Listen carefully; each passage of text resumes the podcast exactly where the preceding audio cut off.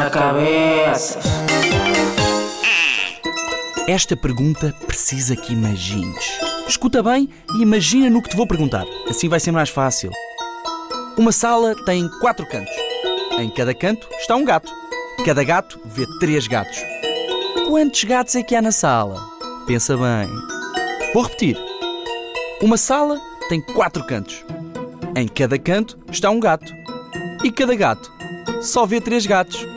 Quantos gatos é que há na sala?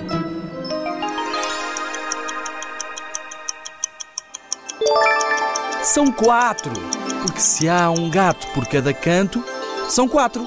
E ele só vê três gatos porque não se vê assim mesmo. Faz sentido, não?